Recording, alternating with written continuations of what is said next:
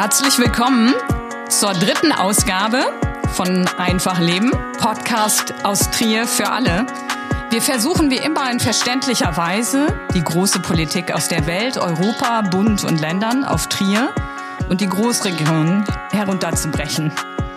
Wir, das bin ich, Corinna Rüffer, Abgeordnete aus Trier und neben und, mir sitzt. Und ich bin der Alf, ich bin äh, nicht Abgeordneter, ich bin Geograf von Hause aus, selbstständig und äh, bin auch noch Stadtführer hier in Trier. Ich kann also den Leuten, die Lust haben, auch die Stadt zeigen. Genau. Und vor Weihnachten haben der Alf und ich uns überlegt, dass wir diese Ausgabe zu einem Thema machen wollen, das im Moment in aller Munde ist, nämlich zur Landwirtschaft. Und bevor wir unsere Gäste vorstellen, die reizenden Gäste, die uns gegenüber sitzen, ähm, möchte ich versuchen, eine kurze Beschreibung der Lage hinzubekommen, dass wir uns ein bisschen ins Thema einfinden können.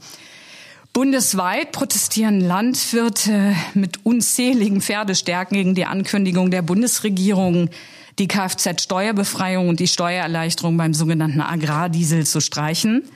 Als Agrardiesel bezeichnet man in Deutschland Dieselkraftstoff, der in der Land- und Forstwirtschaft verbraucht wird.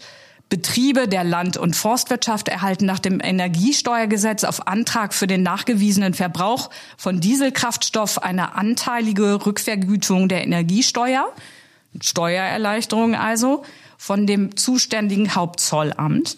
Und die Befreiung der Kfz-Steuer trägt der Tatsache Rechnung, dass landwirtschaftliche Fahrzeuge nur in Ausnahmen das öffentliche Verkehrsnetz, also auf den Straßen vorzufinden sind, sondern ja im Regelfall auf dem Acker.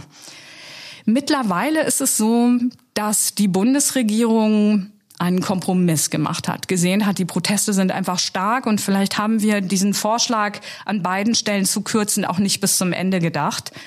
Jetzt heißt es, auf die Abschaffung der Begünstigung bei der Kraftfahrzeugsteuer für Forst- und Landwirtschaft wird verzichtet. Dies insbesondere, um den zum Teil erheblichen bürokratischen Aufwand für die betroffenen Unternehmen zu vermeiden. Die Abschaffung der Steuerbegünstigung beim Agrardiesel wird nicht in einem Schritt vollzogen. Stattdessen erfolgt eine schrittweise Reduzierung der Begünstigung, um den betroffenen Unternehmen mehr Zeit zur Anpassung zu geben. Im Jahr 2024 erfolgt eine Reduzierung des Entlastungssatzes um 40 Prozent.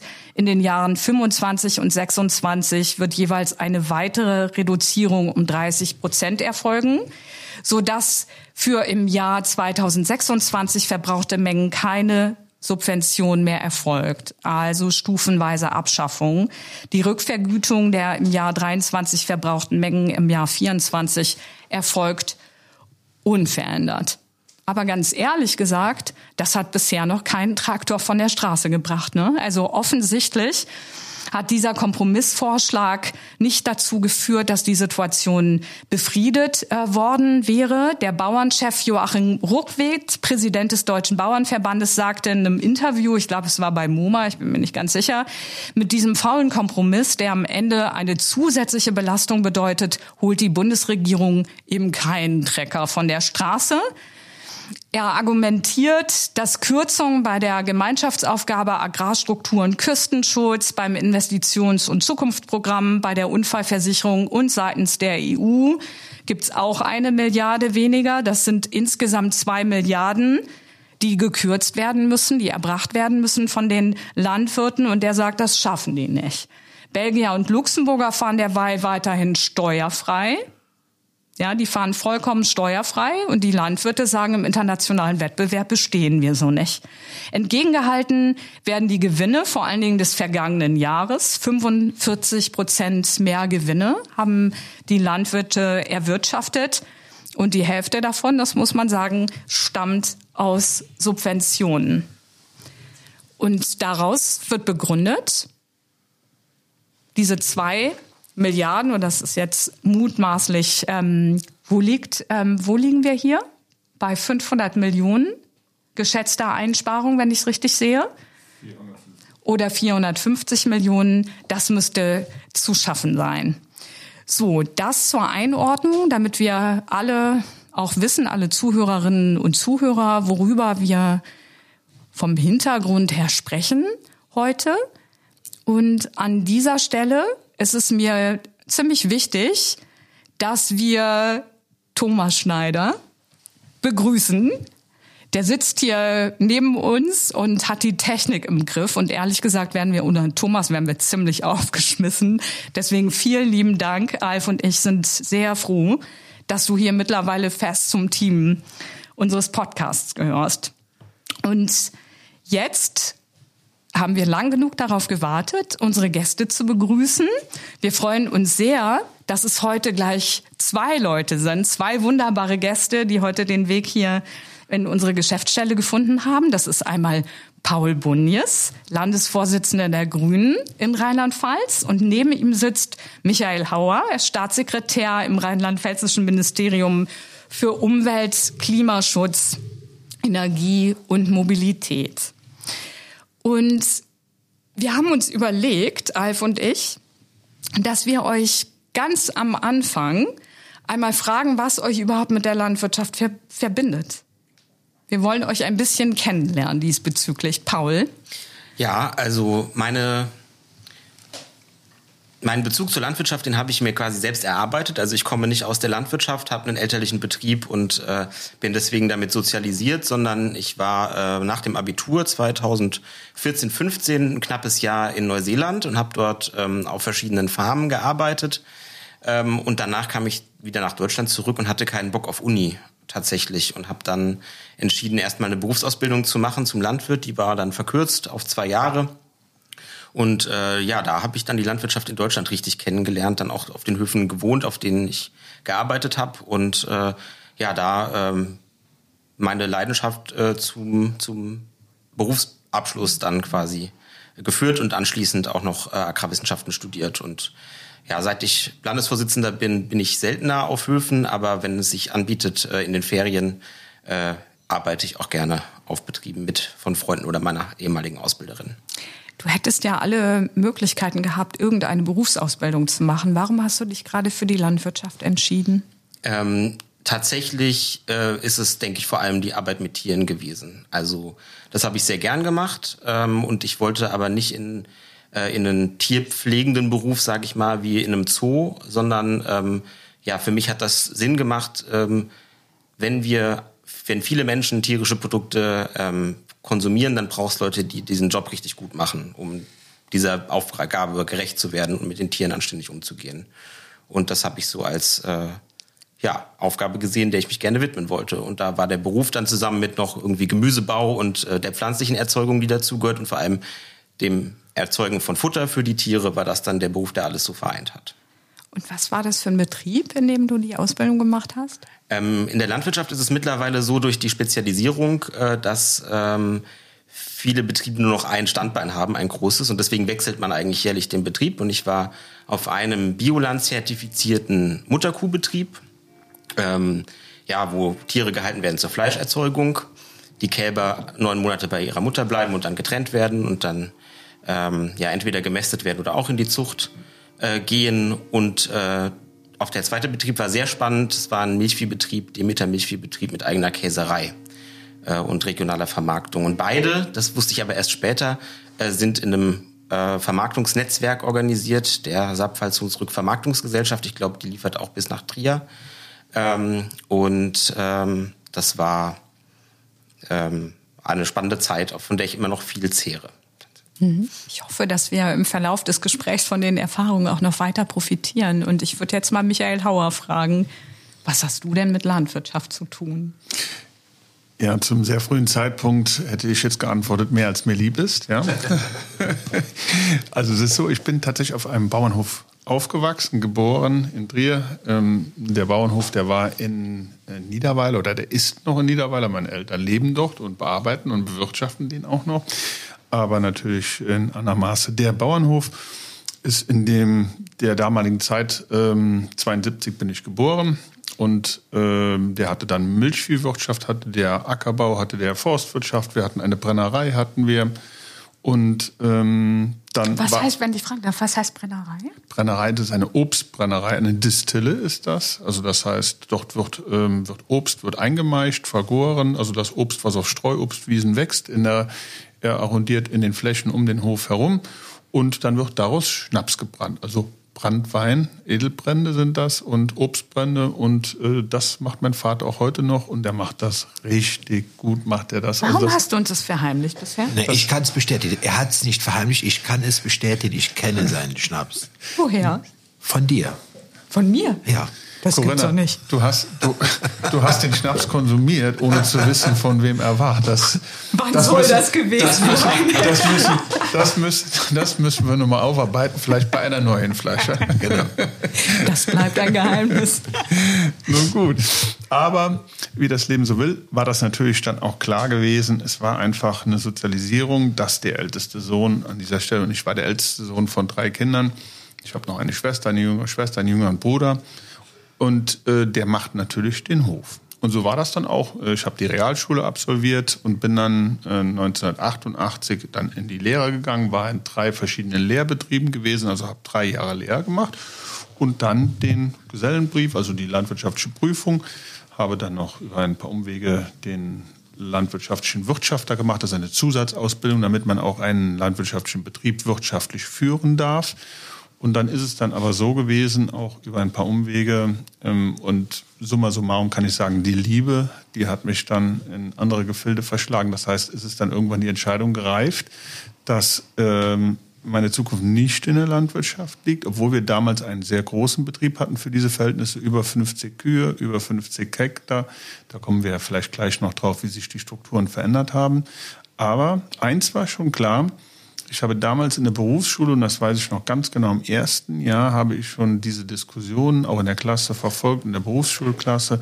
Wie entwickelt sich die Landwirtschaft? Was heißt Strukturwandel in der Landwirtschaft? Und mir war damals klar, wenn du das hier weitermachst, dann musst du den Betrieb ganz kontinuierlich, musst ihn vergrößern mit den Rahmenbedingungen und Strukturen, die wir haben. Und das war schon auch eine Mitentscheidung gewesen, dafür nicht weiter dann auch in der Landwirtschaft zu bleiben. Und jetzt hört sich das ja nach einem Familienbetrieb an und im Ver Vielleicht noch eine Sache, Ja. ähm, dass man jetzt aus so einem Betrieb, einem Familienbetrieb mit einer kompletten Großfamilie, dass man jetzt dort aussteigt, das hört sich jetzt so einfach an. Das ist ein ganz langer Prozess gewesen und das war alles andere als einfach. Das ist wie wenn man Heimat verlässt, ist das. Also das ist bis ganz tief ins Herz gegangen, bis hin halt eben auch zu vielen Tränen in der Familie, ähm, weil damit natürlich auch eine ganz, ganz lange Tradition über viele Generationen natürlich dann auch ähm, aufhört. Ja? Ja. Das heißt also mehr als, als mir lieb ist, das ist der am Anfang so mehr oder weniger rausgerutscht, bezieht sich auch auf diesen Ablösungsprozess am Ende des Ganz Tages. genau so. Sehr spannend. Ja, das hört sich ja gut an. Ähm, Ich kenne den Betrieb ein bisschen so von einer anderen Warte aus. Mir hat es ganz besonders gut gefallen, dass die Niederweiler Bauern ähm, im Rahmen der Dorferneuerung auf alle Mittel verzichtet haben, es sei denn, es werden Bäume gepflanzt. Und sie haben also Obstbäume gepflanzt an sämtlichen ähm, Gemeindewegen entlang, um die ich glaube, vier Brennereien gibt es. Drei, drei Brennereien, um die drei Brennereien langfristig auch mit Brenngut zu versorgen. Das fand ich besonders lustig. Aber ich wollte noch eine ganz kleine Anekdote beisteuern, weil ich der deutlich Älteste hier am Tisch bin.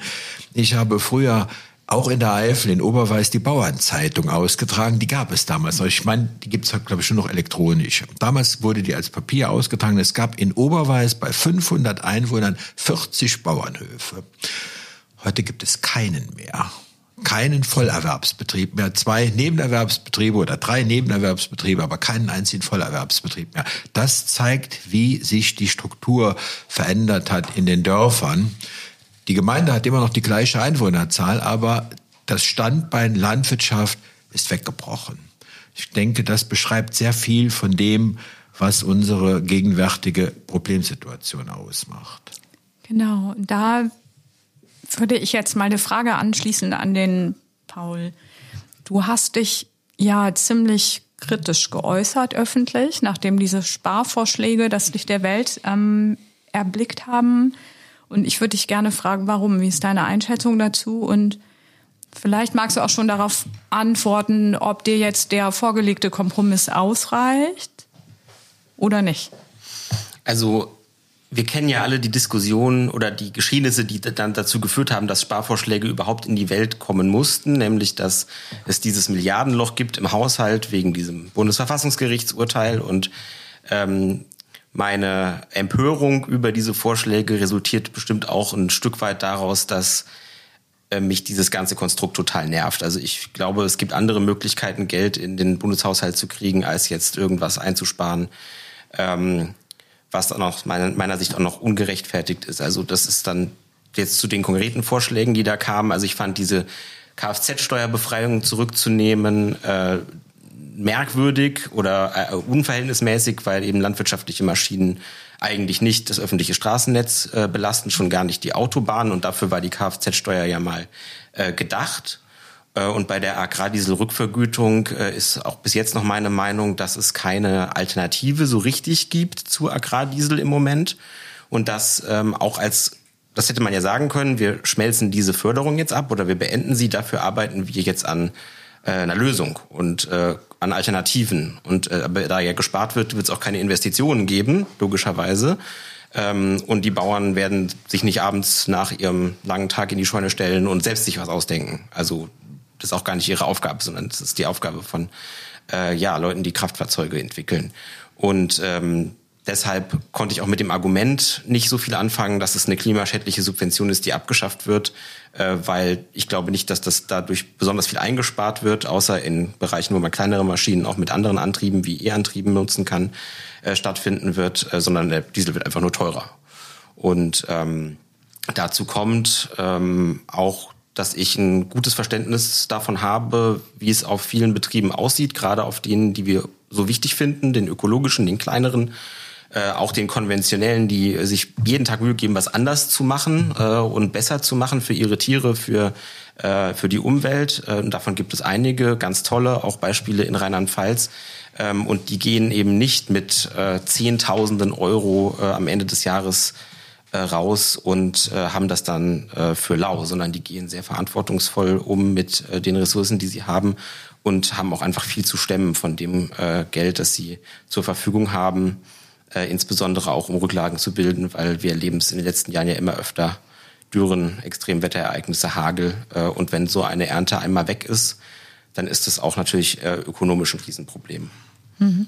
Was hast du ähm, für Rückmeldungen bekommen zu deinen öffentlichen Statements?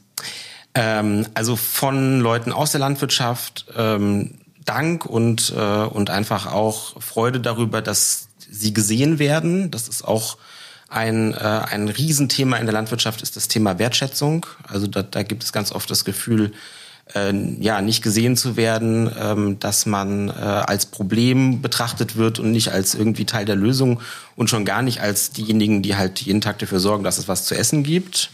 Ähm, und ähm, das ist auch ein stolzer Berufsstand, muss man sagen. Und das äh, kränkt da sehr viele Leute und macht sie auch wütend.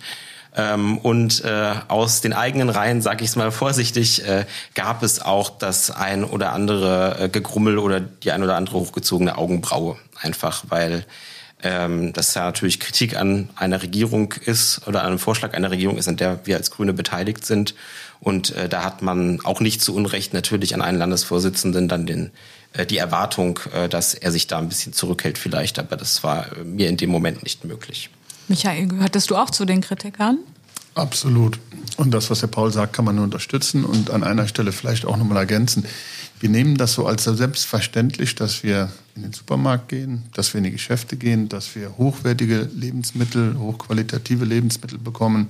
Das ist es nicht. Wir brauchen uns nur ein bisschen in der Welt umzuschauen, selbst in Nachbarländern das ist nicht selbstverständlich und die Landwirtschaft, die trägt natürlich ein erhebliches Maß dazu bei. Wenn nichts Gutes doch produziert wird, kann auch nichts Gutes bei uns auf dem Teller landen. So, das vielleicht erstmal vorneweg. Und das Zweite ist, ich möchte das nochmal einfach ergänzen, was der Paul sagt. Es geht ja dann auch um die Frage und dann geht es auch um dieses Thema Wertschätzung und äh, Paul hat die Alternativen angesprochen.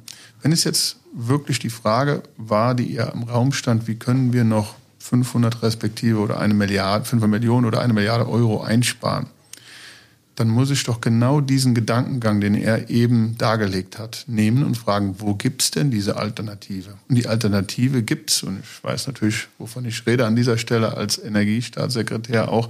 Ich fahre selber seit vier Jahren ein Elektromobilität-Auto. Das heißt also, die Technik hat sich gut entwickelt inzwischen, ist auch halbwegs erschwinglich, selbst wenn die Förderung jetzt weggefallen ist. Aber dann muss man doch dort ansetzen, wo Dienstwagenprivileg noch für Diesel- oder Benzinmotoren ausgelobt werden, wo der Dieselsprit, der reguläre Sprit, den wir tanken, auch noch im Vergleich zum Benzin bezuschusst oder ich sag mal weniger besteuert wird. Und dann muss man doch genau dort ansetzen, wo halt Alternativen gegeben sind und nicht ausgerechnet dann dort, wo diese Alternative eben, wie der Paul sagt, nicht mehr gegeben oder überhaupt nicht, noch, noch nicht gegeben sind. Und das ist doch gar nicht zu vermitteln. Und was soll ich denn dann dort grundsätzlich den Mund halten? Ab dem Moment, wenn es dann die Alternativen, die technologischen Alternativen gibt und die sind erprobt, absolut dafür, dass man dann diese, diese Subventionierung an dieser Stelle streicht.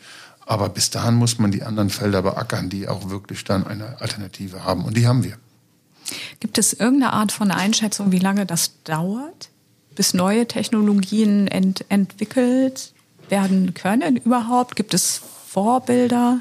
Ja, ich, ich habe was und zwar, es gab die schon. Und zwar, ähm, vielleicht kennt der ein oder andere noch den sogenannten Elsbeth-Motor. Ja, das ist, dort hat man Rapsöl, hat man verbrannt, der Paul. Kannst du das noch? Äh, den, noch? Den, den, Begriff kannte ich nicht, dass man mit Rapsöl was fahren kann. Ja. Das, das wusste ich dann wieder. Genau. Das sind Motoren, die mussten, Dieselmotoren, die mussten ein bisschen umgebaut werden, mussten die, ähm, damit man dort dann ähm, aufgearbeitetes Pflanzenöl dann auch fahren kann, was man selbst auch produziert hat. Natürlich ist das teurer in der Produktion als, ähm, ich sag mal, das, was wir an Öl, an, an, an Erdöl äh, importieren. Also man müsste auch dort subventionieren heute, wenn man das so sieht. Aber mhm. technische Alternativen, die tatsächlich funktionieren, die gab es und die gibt es. Das war gut zu wissen. Ne? Dann haben wir zumindest einen Anknüpfungspunkt, äh, an den man anschließen kann. Und was mir so aufgefallen ist in der ganzen aufgeladenen Debatte der letzten Wochen, dass sehr stark aus nachvollziehbaren Gründen auf diese Punkte fokussiert wurde, auf die Sparvorschläge. Und ich meine, der Landwirtschaftsminister hat ja im Grunde genommen ganz genauso argumentiert wie du, Cem Özdemir. Ne? Der war nicht amused, mhm. als er am nächsten Morgen nach den Verhandlungen von den Ergebnissen gehört hat, weil er natürlich wusste, dass ganz viel an Arbeit, die er geleistet hat in den vergangenen Jahren am Versuchen, gutes Verhältnis zur Landwirtschaft aufzubauen, weil wir auf sie angewiesen sind, natürlich jetzt in Frage steht. Das muss man, glaube ich, ehrlich an der Stelle sagen. Aber man könnte ja den Eindruck gewinnen, wenn man oberflächlich draufschaut, dass zuvor alles in Ordnung war.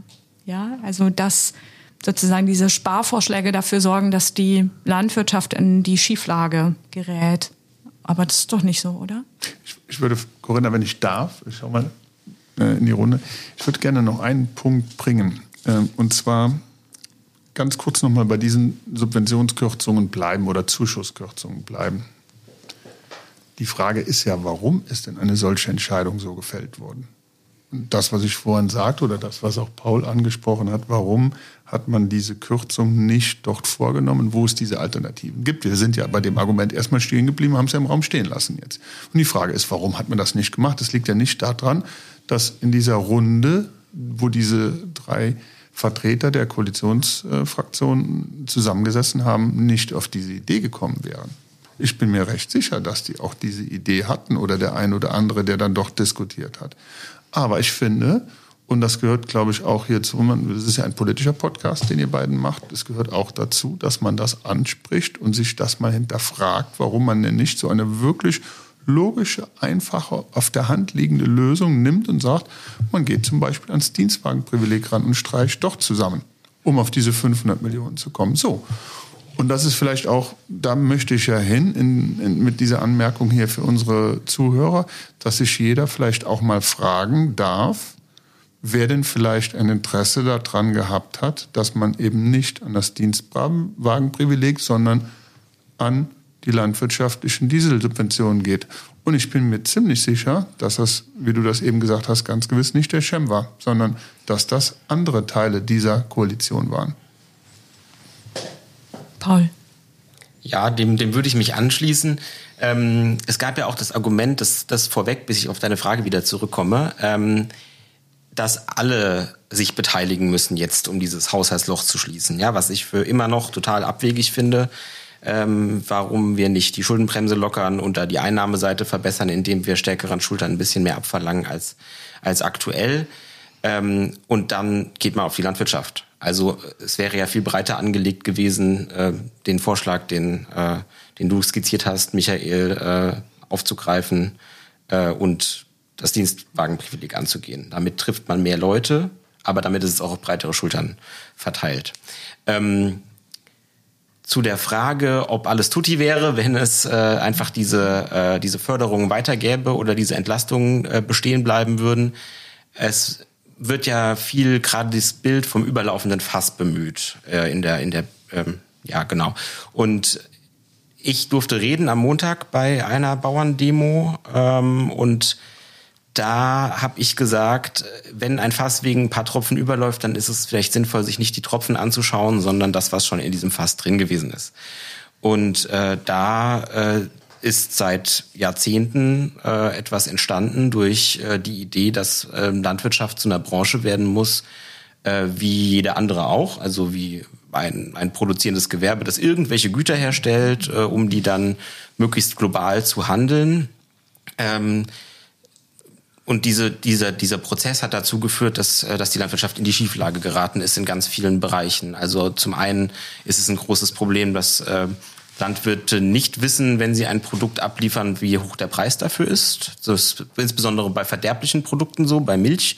Da kommt das Milchauto, holt die Milch ab äh, und dann kommt äh, irgendwann die Abrechnung, äh, je nachdem, äh, wie, wie, gut es der Molkerei gelungen ist, äh, die Milch zu vermarkten sozusagen. Und äh, dadurch und, und dann kommt dazu, dass wir einen Lebensmitteleinzelhandel haben, der nur noch aus vier großen Unternehmen quasi besteht, die möglichst versuchen, in den Discountern alles billig anzubieten und dadurch auch äh, Preise dampen, drücken, äh, sagen, wenn ihr das nicht günstig liefern könnt, holen wir es aus dem Ausland und so weiter. Und äh, dadurch ist schon ein hoher ökonomischer Druck äh, auf den Landwirtinnen und Landwirten da. Gleichzeitig haben wir Herausforderungen äh, im Umweltschutz, im Klimaschutz, im Tierschutz, äh, auch gesellschaftliche Ansprüche, denen die Landwirtschaft auch gerecht werden muss und meiner Meinung nach auch will.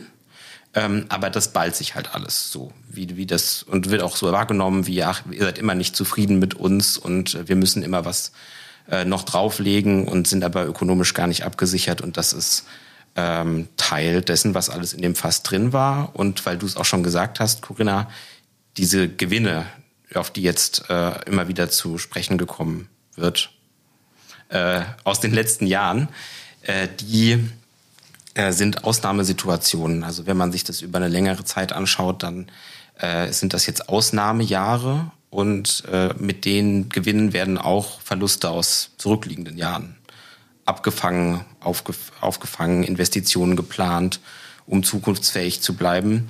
Und deswegen glaube ich, dass wir wegkommen müssen von so einer Verstatistisierung dieser Diskussion, also dass wir uns alle nur noch irgendwelche Papiere über den Tisch schieben und sagen, hör auf dich zu beschweren, da sieht man doch, es ist nicht so viel, es ist nicht so wenig, äh, sondern äh, wirklich das Problem grundsätzlicher diskutieren müssen. Und deswegen freue ich mich auch, dass wir heute hier zusammensitzen. Und jetzt hat Alf, bevor wir angefangen haben, hat er einen Artikel rausgezogen, der war ungefähr übertitelt mit, warum die reichsten Bauern gar keine Bauern sind. Ja. Willst du mal erzählen, was da drin steht? Ja, also die Subvention ist ja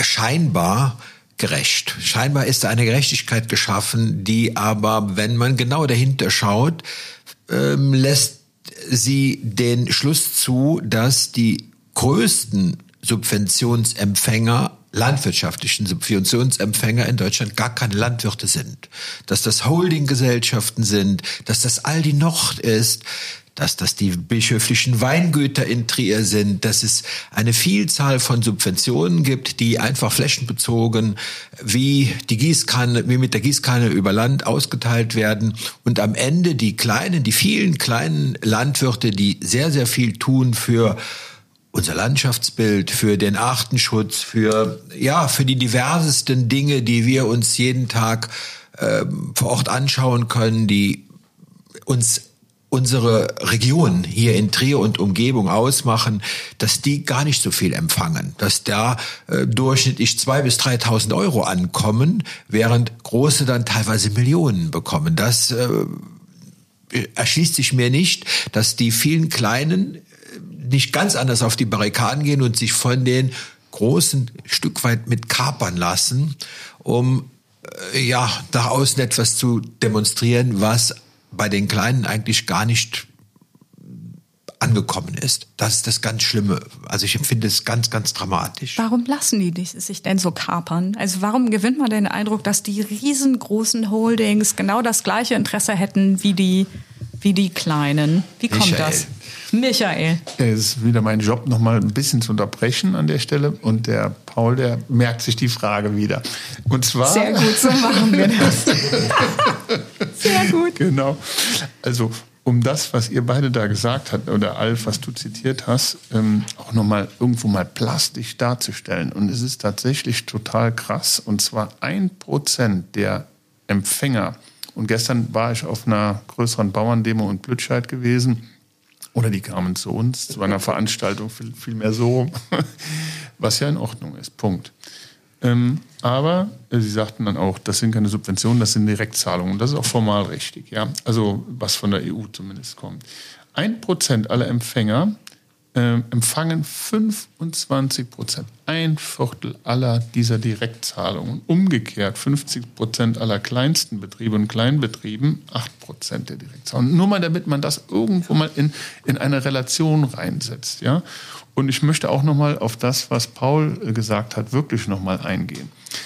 Wir reden, und das jetzt mal um das mal auch mal in, in, in, in eine Größenordnung zu fassen, wenn wir über Gewinne, über betriebliche Einkommen reden, dann reden wir im Schnitt von im Jahr 1920, 21, 22 reden wir über alle Betriebe ähm, ungefähr über 90.000 Euro. Das heißt, da drin stecken die Gewinne als auch die Vergütung für die Hofmitglieder, also das heißt, die selber den Betrieb betreiben, die sich selbst auch davon finanzieren können. 90.000. So die Erlöse oder die Umsätze vielmehr, die erzielt werden in einem solchen Betrieb, im Durchschnitt, die liegen bei 400.000.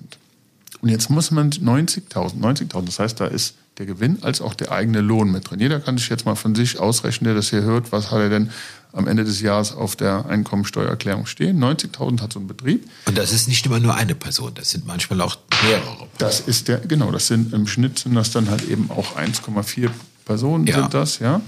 Und jetzt ist es so, jetzt hat der, der diesen Betrieb ja führt, hat ja nicht nur den Betrieb zu führen, sondern er führt ja auch ein betriebliches Risiko. Das heißt, er hat ja viel eigenes Geld oder wenn er nicht eigenes Geld drin hat, hat er geliehenes Geld drin stecken, wofür er dann aber verantwortlich ist, wofür er dann auch gerade stehen muss, bis hin nachher auch zu einer Insolvenz, wenn es denn nicht funktioniert.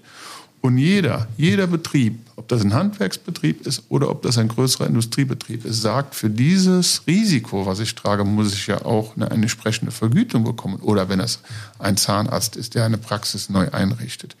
Aber deswegen ist dieses, dieses, diese Summen, die genannt werden, muss man einfach auch nochmal wirklich in Relation sehen, weil kein Investor dieser Welt würde sein Geld irgendwo in einen Betrieb, in ein Unternehmen stecken, ohne dass er das vergütet bekommt, was er dann doch drin hat. Und deswegen ist es so wichtig, dass man das einfach mal einordnet in der gesellschaftlichen Diskussion. Und jetzt zurück zur Frage, Paul. Genau, die ich fast vergessen habe, weil ich so gebannt zugehört habe äh, und auch alles unterstreichen kann. Ähm, warum lassen sich die kleineren Betriebe vereinnahmen? Also ich glaube, ähm, ich, ich würde es noch nicht mal Vereinnahmung nennen, weil ich glaube, wir haben einfach zwei unterschiedliche Interessenstränge sozusagen. Ähm, das eine ist, sind diese ganz großen Nicht-Bauern unbedingt, die äh, eben äh, viele Subventionen abgreifen, über die wir aber gerade im Moment gar nicht so diskutieren. Ähm, und wir haben die Leute, deren Lebensrealität so aussieht wie das, was Michael gerade beschrieben hat. Also die wirklich Sorgen haben, die äh, engagiert sind und nicht ausreichend sich gesehen äh, fühlen oder nicht gesehen sind. Äh, und die können ja beide demonstrieren gehen, beide Gruppen. Und ähm, ich glaube, ja, das sind einfach zwei unterschiedliche Motivationsstränge, die sich nicht auseinander differenzieren können oder wollen oder äh, sich doch noch als einen Berufsstand sehen, der das dann halt zusammen macht. Ähm, und das ist natürlich ein Problem, ähm, wenn wir sagen, wir wollen eigentlich eine klein strukturierte Landwirtschaft haben. Wir möchten, äh, dass sich auf einem Hof auch irgendwie eine Familie ernähren kann und nicht äh, ja, äh, zu Tode schuftet. Ähm, aber wir äh, bezuschussen mit Direktzahlungen halt nur Fläche. Äh, und dann ist ein kleiner Betrieb natürlich äh, im, im Hintertreffen, wenn es da größere gibt. Dann müsste man grundsätzlich darüber reden, äh, wie man es diesen Höfen ermöglicht zu wirtschaften. Am besten natürlich über faire Preise, ähm, dass einfach von der Produktion gelebt werden kann. Aber so wie es im Moment läuft, läuft es eben darauf hinaus, dass Betriebe größer werden müssen, um mehr Direktzahlungen zu bekommen. Und äh, das ist, glaube ich, ein vollumfänglich eine un, so nicht zufriedenstellende Situation. Vielleicht gerade nochmal zurück, Michael, zu deiner Geschichte. Du hast gesagt, deine Eltern bewirtschaften den Hof noch. Wie wird der weitergeführt? Später, was wird mit dem Hof passieren?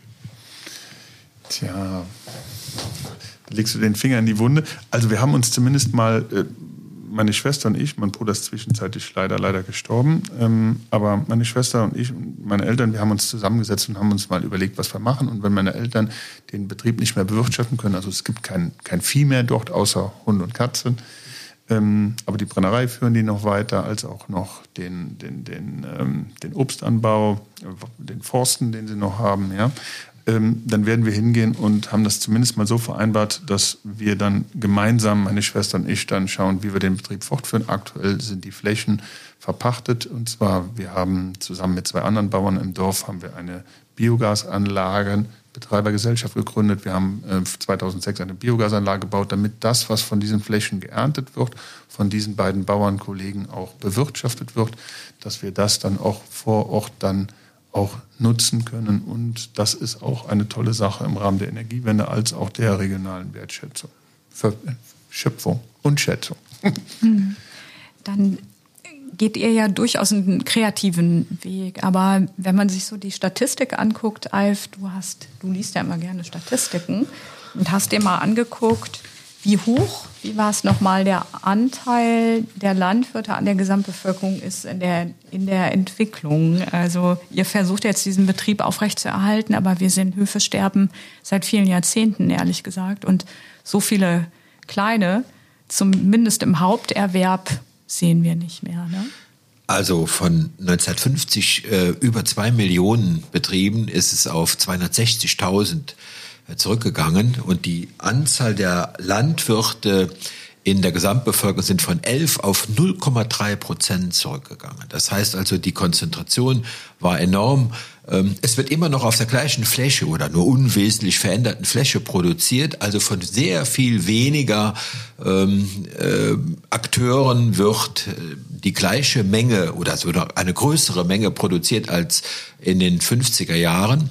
Das heißt natürlich konkret, äh, ein Landwirt ernährt immer mehr Menschen, wir haben eben drüber gesprochen, Michael. Ich meine, elf waren es früher oder 17 und heute sind es 150 oder 137. 139. 139. Genau. lag die Wahrheit. Das heißt also, äh, jeder Landwirt hat sehr viel mehr zu schultern. Er hat eine ganze Menge Leute auf dem Buckel sitzen, die von ihm leben oder von seinen Produkten leben.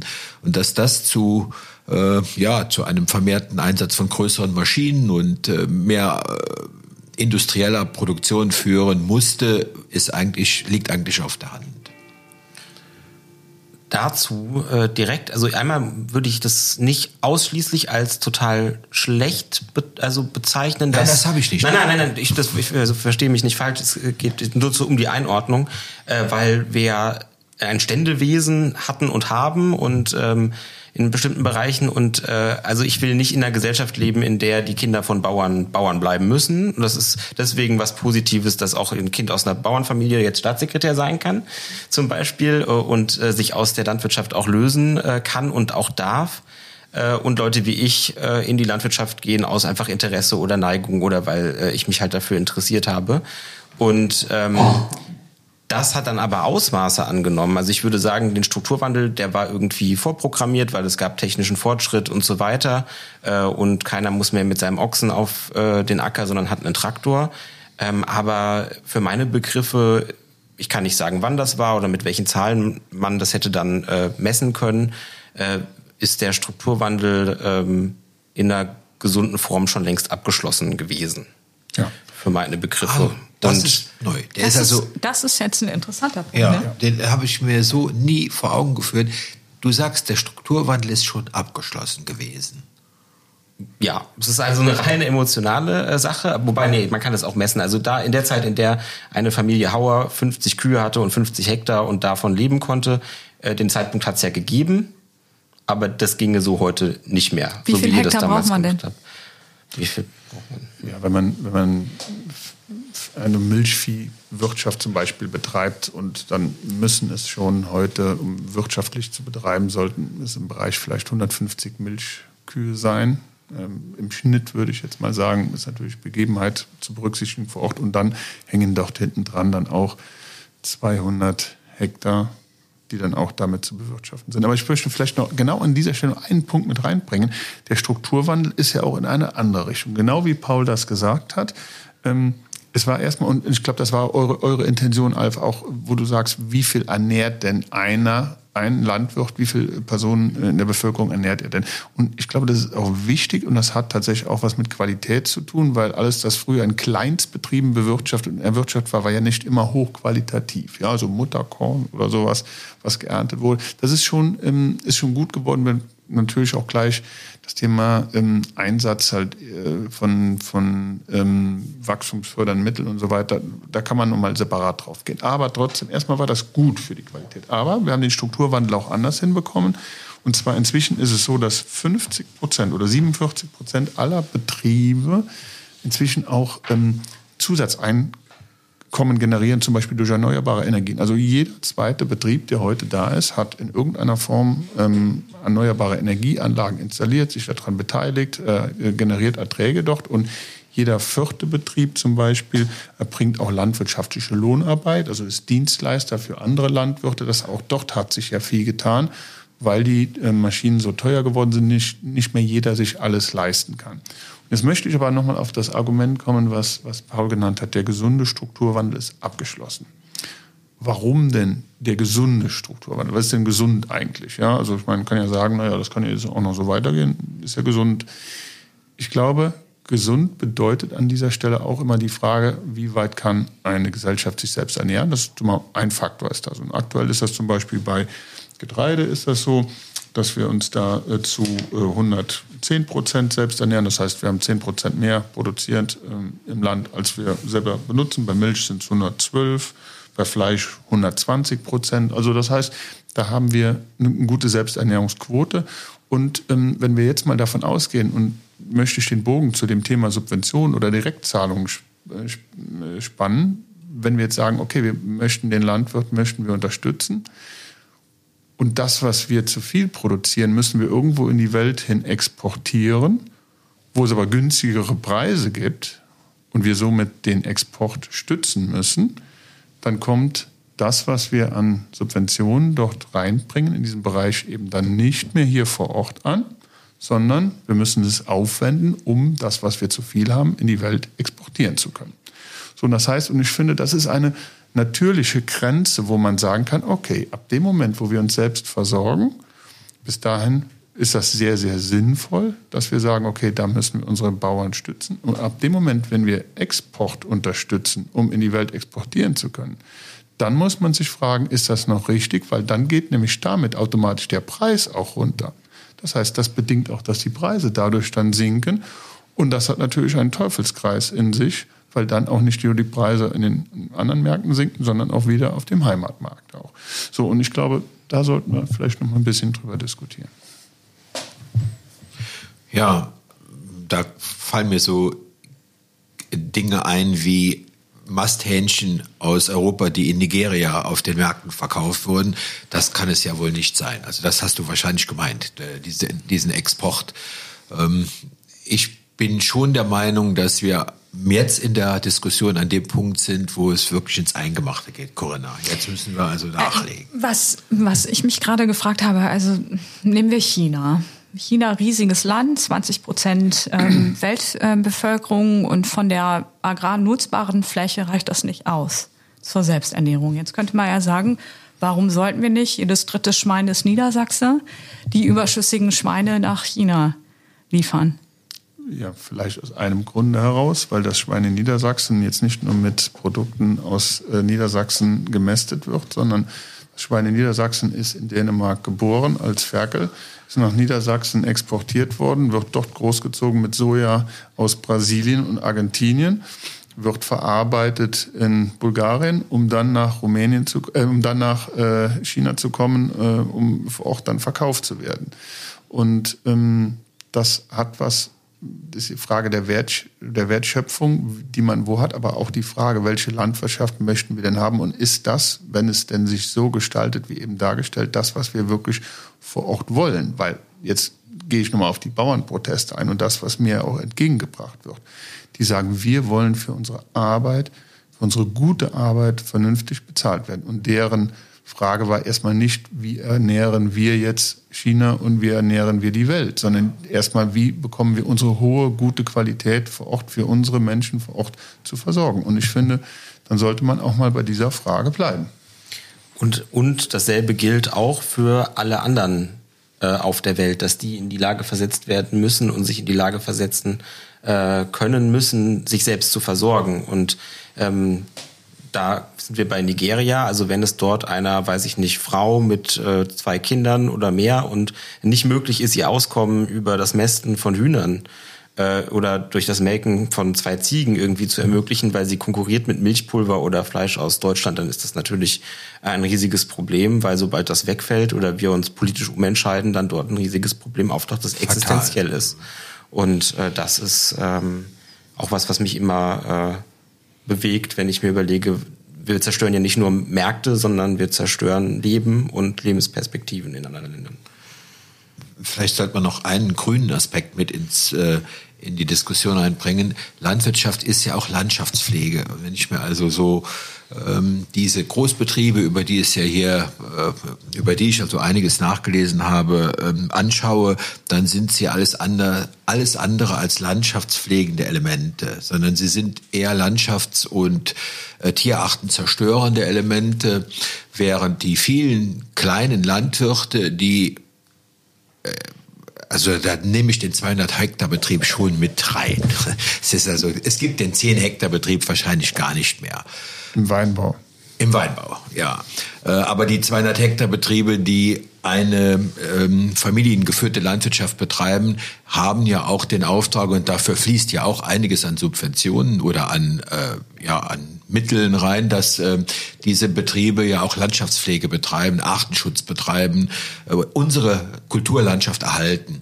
Und ich finde, das ist ein Aspekt, den sollten wir schon auch noch etwas ansprechen. Also das ist, liegt mir sehr am Herzen. Ja, auf jeden Fall. Also einmal ähm, kann man auch sagen, dass viele kleine konventionelle Betriebe mehr tun fürs Landschaftsbild und für den Artenschutz als ein ganz großer Ökobetrieb. Auch da ist es so, weil äh, wenn Betriebsgrenzen aufeinandertreffen, ist da mal eine Hecke ähm, oder da stehen ein paar Bäume und wenn das aber alles zu einem Betrieb gehört, äh, dann macht man das weg, da hat man einen großen Schlag, möglichst äh, kann dann da mit einem großen Traktor und einer Maschine drüber fahren. Und das machen die Ökos auch. Also das ist ja auch irgendwie äh, meine ehemalige Ausbilderin fährt jeden Sommer beim Mähen um diesen einen Baum auf einer ihrer Weiden drumherum. Und äh, das ist schon so ein Witz geworden. Also die lässt sie natürlich stehen, aber sie sagt eigentlich, äh, könnte man den gut rausreißen, dann kann man da bequemer drüber fahren.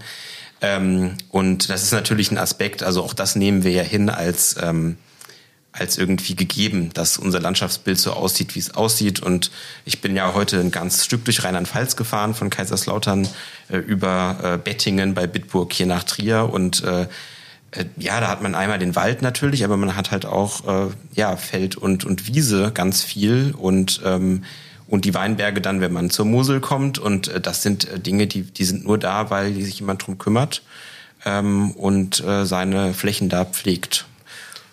Mhm. Ja, ein ganz wichtiger Aspekt auch im Sinne der, des Tourismus. also unsere Touristen, die in die Eifel oder an die Mosel oder auch an den Hunsrück kommen, die kommen wegen der Landschaft. Die kommen nicht wegen des speziellen Flairs hier. Unser Flair ist die Landschaft. Ja, und, und das ist auch, das, das, das weiß man aus Privaten ganz praktisch. Ich bin verheiratet, habe drei Kinder und die, die Kinder, die freuen sich total, wenn sie durch, wie du sagst, Alf, durch eine schöne Landschaft fahren, wenn wir auch mal wandern gehen. Das ist was, was unserer Seele und was insgesamt uns als Gesellschaft nicht nur gut tut, sondern was wirklich notwendig ist. Und jeder, der mal eine nicht ähm, bearbeitete Brache hat, also wo nicht einmal im Jahr gemulcht wird, wenn er sich das anschaut, das sieht nicht schön aus und das ist auch letztendlich nicht das, glaube ich, was wir, was wir insgesamt möchten. Ähm, und vielleicht war ein, ein, eine ganz witzige Sache, weil wir, wir reden ja heute viel über dieses Thema der Direktzahlungen, Schrägstrich Subventionen. Ähm, es gab ja bis 1992 gab es ja diese Situation, dass äh, die Betriebe für ihre Produkte Garantiepreise bekommen haben. So, das heißt, das waren Direktzahlungen für den Liter Milch, für das Kilogramm äh, Fleisch. Und daraus sind dann, weil das dann auch eine ganz fest zu kalkulierende Größe war, wurde immer mehr produziert. Und daraus sind dann die, die, die Butterberge entstanden, die Milchseen, die, äh, die Fleischberge. Und ähm, man hat dann als ähm, EU, wo ja dieses Ganze umgelegt wurde, wo ja pro Jahr über 40 Milliarden Euro Subventionen dann ähm, ausgeschüttet werden mussten aus dem EU-Haushalt, hat man gesagt, das kann man nicht lange durchhalten. Also das, das, das funktioniert so nicht. Und hat dann einen, das nennt sich, ähm, das war der McSherry war das gewesen, das war ein irischer Kommissar war das gewesen, der hat dann 1992 und nach diesem Prozess benannt, wurden dann Prämien für umweltgerechte Produktionsformen, auch Flächenstilllegung, also pro Fläche wurden die eingeführt. Ja, so. Und da drin war schon implizit sozusagen der Umweltschutz mit integriert. Das war sozusagen ein Nebenprodukt der Mengenreduktion, war das gewesen. Ja, so und ähm, das war auch damals, ich finde, kein schlechter Gedanke erstmal prinzipiell. Ja, und jetzt Jetzt, wenn wir jetzt aber über die Zukunft reden, also das heißt, es hat ja erstmal funktioniert. Ja? Wenn wir jetzt aber über die Zukunft reden und wenn wir nochmal auf den Ausgangspunkt unserer Diskussion kommen, wo wir sagen, 22 Prozent der Fläche gehören institutionellen Investoren, Tendenz steigend. Naja, natürlich, wenn wir das System, was wir jetzt haben, mit dieser flächenbezogenen äh, Förderung, wenn wir das weiterführen, ist das für die natürlich immer weiter interessant. Die Danones, diese Nestles dieser Welt, die sagen, naja, wir produzieren Joghurt, dann lass uns doch mal hingehen und lassen in der Wertschöpfung weitergehen bis hin zur Flächeneignung. Dann setzen wir noch die Bauern drauf, die sollen dann für uns produzieren. Das sind dann keine Familienbetriebe, sondern das geht weiter und das wird sich dann ausweiten, weil es auch eine sichere Einnahme für die ist, weil die wissen, wir kriegen pro Hektar, kriegen wir jetzt unsere Förderung. Ja, Tendenz äh, ab, abnehmen. Das ist jetzt schon reduziert. Es gibt da so eine sogenannte zweite Säule in der Förderung, wo es dann auch Qualitätsansprüche und Forderungen gibt, die gefördert werden, Entwicklung ländlicher Raum. Aber die ist sehr gering und das war ein CS Ring, die ist sehr bewusst sehr gering gehalten für die nächsten sieben Jahre, weil das wollte man nicht. Die Großen haben da gar kein Interesse, weil sie wollen daran investieren. Und wenn ich jetzt nochmal auf unsere Bauern gehe und schaue, was ist denn jetzt eine Perspektive? Dann muss man noch sagen, wie Paul das eben dargelegt hat, wir sind jetzt an einer Größe, wir versorgen uns alle selbst, wir brauchen jetzt nicht noch viel größer zu werden, weil ansonsten größer werden hieße noch mal mehr Betriebe verlieren. Das wollen wir nicht. So, Betsy, dann, darf ich mal eine äh, Frage stellen, weil mich das interessiert? Also ich bin in Niedersachsen aufgewachsen, ne? Also nicht umsonst, jedes dritte Schwein ist Niedersachse, ja. Aber die Landwirtschaft in Niedersachsen ist komplett, sieht komplett anders aus als in Rheinland-Pfalz. Also wo sind, wo sind die Unterschiede? Und wenn man über einen gesunden Strukturwandel redet, glaube ich, kann man nicht global sagen, also auf Deutschland bezogen, überall ist dieser Strukturwandel irgendwie gesund. Ich nehme wahr, in Niedersachsen ist er nicht mehr gesund. Also in Niedersachsen ähm, da gibt's also eine oder Sache. Mecklenburg-Vorpommern ja, oder so, ja. Also generell ne, im Norden ist es so, das hat historische Gründe. Dort war es immer so, dass äh, schon vor hunderten Jahren äh, der Betrieb an das älteste Kind ging oder an den ältesten Sohn. Dadurch wurde die Fläche nicht geteilt. Äh, und äh, ich weiß nicht, ob es nur in der Pfalz ist oder auch hier, also im bayerischen Teil. Das Anerbenrecht hat auch im Bitburger Gutland gegolten. Da hätte der Michael Hauer den Hof bekommen. Ja. In anderen Teilen der Eifel oder dem Hunsrück, da sind die geteilt worden. Genau. Da gab es also die Realteilung und die Realteilung, die ist dann immer armseliger geworden. Das war in, in, in Regionen, wo der Bauernstand mächtig war, da gab es immer das Anerbenrecht. Der älteste Sohn hat den Hof bekommen. Ich dachte, die französische Revolution ja. hat dazu geführt, dass wir überall Realteilungen hatten, wo französische Besetzungsgebiete waren. Also genau, es gab einmal, also was ich sagen wollte, ich, ich konnte es ja nicht richtig sagen, es scheint verschiedene historische Gründe zu geben. Er hatte dadurch Niedersachsen oder Mecklenburg-Vorpommern, aber vor allem Niedersachsen Äh, nein, generell im Norden wollte ich sagen, äh, gab es da andere Startbedingungen, auch dass jetzt die Betriebe größer sind. Ähm, ein prägendes Beispiel äh, ist für mich der Mathildenhof. Das ist eine aufgelassene Hofstelle ähm, in der Nachbarschaft äh, eines Freundes von mir, der auch Michael heißt und da jetzt einen Betrieb übernommen hat in, in äh, der Wesermarsch. Ähm, und der Mathildenhof ist gebaut worden in den 1930er Jahren und hatte, ich glaube, 40 anbildende Plätze für äh, Rinder, also für Milchkühe und ein großes Wohnhaus. Äh, das in einer Zeit, wo man in der Pfalz äh, oder ich denke in Rheinland-Pfalz generell vielleicht vier Milchkühe hatte. Ähm, also hatte man da schon einen Vorsprung in dem sogenannten Strukturwandel da oben, äh, in Anführungszeichen. Und ähm, das hat sich dann einfach schneller fortgesetzt als in Rheinland-Pfalz. Und ich denke, ein Aspekt ist auch noch, da ist es eher flach. Also die Bearbeitung mhm. großer Schläge ist einfacher als hier. Da rollt einem kein, äh, kein Stroh- oder Heuballen fort. Da hat meine Ausbilderin immer gesagt. Ähm, und äh, es ist einfach effizienter äh, möglich, äh, ja, bestimmte Mengen zu produzieren. An Futter, an Lebensmitteln generell und dann größere Herden auch zu versorgen. Mhm. Das heißt aber, also aus ökologischer Perspektive ist die Landwirtschaft in Rheinland-Pfalz gesünder aufgestellt, oder nicht? Aus das weiß ich gar nicht. Also äh, nicht zwangsläufig. Also volkswirtschaftlich betrachtet haben wir mehr Menschen auf der Fläche. Ja, so und jetzt kann man hingehen und kann sagen, als äh, landwirtschaftlicher Beitrag im Rahmen der Volkswirtschaft mehr Menschen, die sich daraus ernähren, ist das erstmal gut. Und ich glaube, wie der Paul gesagt hat, man kann also das nicht gut und schlecht sagen, sondern es ist entwickelt. Äh, und ich glaube, ab dem Zeitpunkt, wo man die Beispiele gibt es insbesondere in Niedersachsen, die Betriebe so groß hat, dass es sich nicht mehr lohnt, die Gülle zum Beispiel vom eigenen Betrieb auf die eigenen Fläche zu fahren, weil sie zu weit entfernt sind. Also wann die Skalierungskosten in die, in die andere Richtung gehen. Ich finde spätestens dann muss man sich überlegen, ob man denn nicht zu groß ist an der Stelle. Aber ich wollte nochmal diesen einen Gedanken, also der, der Einschub war wichtig, um es zu verstehen. Ich wollte diesen einen Gedanken nochmal reinbringen in Richtung Entwicklungsstruktur. Ich glaube, wir sind an einem Zeitpunkt längst angelangt, wo wir weg müssen von diesen flächenbezogenen Subventionen und wo wir schauen müssen, dass diese Direktzahlungen an die Landwirte direkt kommen, dass sie auch damit kalkulieren können, dass sie wissen, ich muss nicht innerhalb der nächsten zehn Jahre doppelt so groß werden, um überleben zu können mit meiner Familie, sondern ich kann in dem Rahmen hier kalkulieren, weil wenn er das müsste, doppelt so groß werden, heißt das mit anderen Worten, automatisch muss auf der anderen Seite einer weg. Wenn man die alle in eine Reihe auf, aufstellen würde, würde man sagen, naja, jeder Zweite müsste aufhören mit seinem Betrieb. Jetzt dann in der, das wollen wir nicht. Und ich glaube, das ist wirklich wichtig, dass wir uns das jetzt im Sinne der Landwirtschaft dann auch ausmalen und vor allen Dingen dann auch schauen, wer hat denn daran ein Interesse, dass wir das machen, dass wir schauen, dass die Landwirtschaft überlebt? Und wer hat denn kein Interesse daran? Und ich finde, das ist nochmal eine Frage. So, die, die früheren Römer, äh, Römer haben gesagt, so, cui bono, wem zunutze? Wer hat denn überhaupt da ein Interesse dran, dass das weitergeht, dass die Betriebe immer größer werden? Und ich finde, das ist, jetzt kommen wir zu dem Part, wo ich denke, dass es einfach nicht in Ordnung ist, was zurzeit im Rahmen der Forderungen läuft seit 50 Jahren mit einer kurzen Unterbrechung waren es ja die gleichen Leute oder ich sag mal so auch die gleiche Partei mehr oder weniger, die das Ganze gestaltet hat. Und wir haben ja gesagt, das war auch vieles gut gewesen. Aber was die letzten 20 Jahre passiert ist, wo wir heute die massiven Auswirkungen haben, das ist ja nicht seit zwei Jahren der Cem, der das macht. Also jetzt mal bei aller. Es kommt mir schon viel länger vor. Ihm wahrscheinlich auch, ja. Aber das muss man doch, das muss man doch mal jetzt mal auch mal klar sehen. Und das habe ich gestern Abend auch nochmal mit den Bauern diskutiert, auch wenn man das vielleicht so nicht hören will.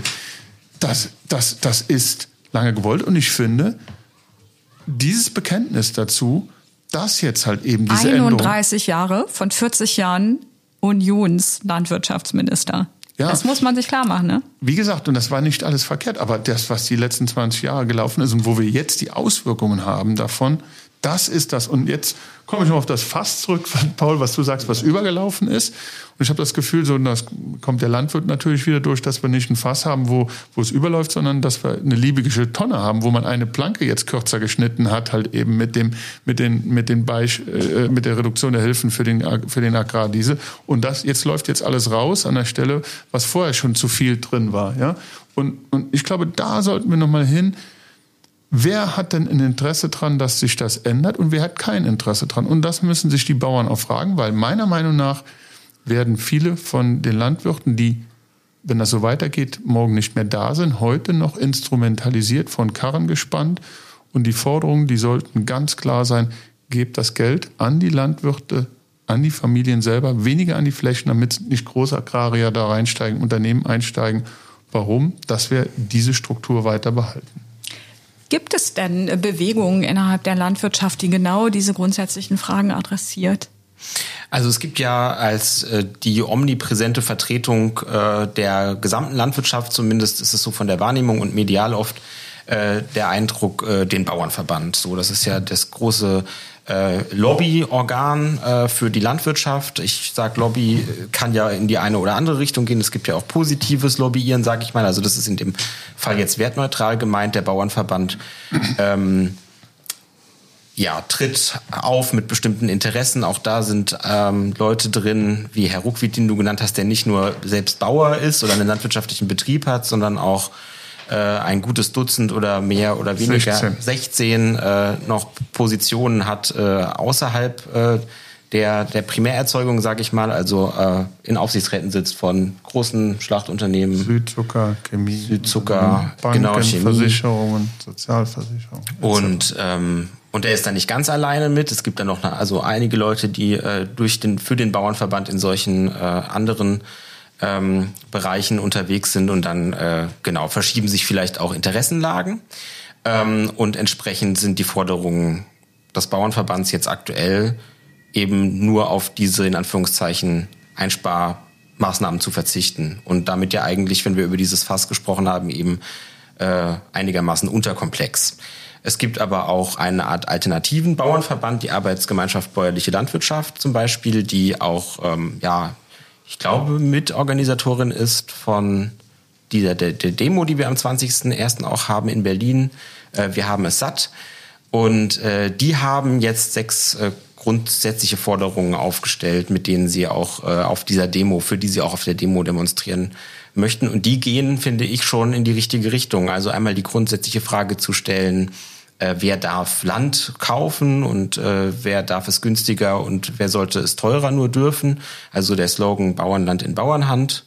Ähm, eben auf landwirtschaftlicher Fläche sollen Lebensmittel erzeugt werden und nicht spekuliert oder sonst irgendwas werden. Dann haben die auch grundsätzliche Forderungen aufgestellt zum Thema Umbau der Tierhaltung und auch zur ja, Umverteilung der Direktzahlungen, so in dem Sinne, wie Michael es gerade beschrieben hat. Und ähm, das ist eine Gruppe, die mir ganz viel Hoffnung gibt. Also da sind auch viele junge Leute äh, aktiv, die sich jetzt auch eingebracht haben in die Debatte, die einfach trotz äh, der vielen Arbeit, die sie auf ihren Betrieben haben, einen Weitblick entwickeln und eine Vision zeichnen können und ähm, die die es immer noch schaffen, nicht in Trotzhaltung zu verfallen und äh, sich äh, ja einzuigeln, sondern die rausgehen und die auch wirklich bereit sind, was anders zu machen äh, so die Rahmenbedingungen dafür eben umgestaltet werden. Und das ähm, darauf verweise ich immer ganz gerne, wenn es heißt, der Bauernverband hat gesagt und damit sind alle Bauern dann mitverhaftet, äh, dass es da noch andere gibt. Ich würde den Hörerinnen und Hörern empfehlen, vielleicht hier wirklich mal in die Shownotes äh, zu gucken. Da ist unter anderem ein Interview enthalten mit einer Bäuerin aus dem Münsterland, glaube ich, die genau so eine Position einnimmt. Und äh, ich fand dieses Interview wirklich sehr lehrreich und interessant. Und ich finde auch, dass das Hoffnung macht. Was macht dir Hoffnung am Anfang dieses Jahres, Michael? Mir macht Hoffnung, dass wir das Thema jetzt mal diskutieren. Und bei alledem, oder ich sage es mal bei allen, auch komischen Forderungen es hat ja mit Agrardiesel angefangen und innerhalb von zwei Wochen ist die Forderung nicht mehr Agrardiesel-Subventionen wieder zurücknehmen, sondern die Ampel muss weg. Was ja nur ein Synonym dafür ist, dass ein hoher Frust da ist mit der Situation, wie sie ist. Aber ich finde, ähm, insgesamt ist es ja wichtig und notwendig, dass wir diese Diskussion führen. Und es hilft ja auch nichts, ähm, jetzt da irgendwo auf die Bauern zu schauen, was sie auch einzelne Schafe, schwarze Schafe, die sie in ihren Reihen haben, die in jeder Berufsgruppe vorhanden sind, dass man das hochhebt, sondern dass man sich wirklich damit auseinandersetzt als Gesellschaft, was will man, was tragen die Landwirte dafür bei, was ist fair an dieser Stelle? Und wie kann man das in der Zukunft erhalten. Und wenn wir diese Diskussion, wenn wir es schaffen, und da gibt es ganz viele Vertreter innerhalb der Landwirtschaft, die das auch wollen, und die nicht einfach nur plump sagen, die Ampel muss weg, Klammer auf, die erst seit zwei Jahren dabei ist, von 40 Jahren, die vorher anders gelaufen sind, ja, ähm, dass wir damit in einen Dialog kommen und eine Chance haben, dass wo es so verkrustet ist, was nur wenigen hilft, was, was, was, was weiter, wenn wir das weiter so führen würden, weiteres Höfesterben verursachen würde, dass wir davon wegkommen und dass wir damit den Bauern und damit auch dem Land, wie du sagst, Alf, dessen, was es lebenswert macht, uns hier zu leben und auch der Gesellschaft, was es uns wirklich was nach vorne bringt. Es gibt viele andere Themen, die mir Hoffnung machen, aber jetzt mal nur in Bezug auf das, was wir heute diskutiert haben. Ich bin der Meinung, wir sollten mit Hoffnung enden. Ja, immer. Ralf, was sagst du? Ja, ich bin der gleichen Meinung und ich denke, ähm, was wollen wir alle? Einfach leben. Einfach leben. Einfach. In diesem Jahr. Paul, einfach leben. Vielen Dank, dass ihr da wart. Ich Danke glaube, es war eine wirklich tolle Diskussion. Herzlichen Dank. Danke euch auch.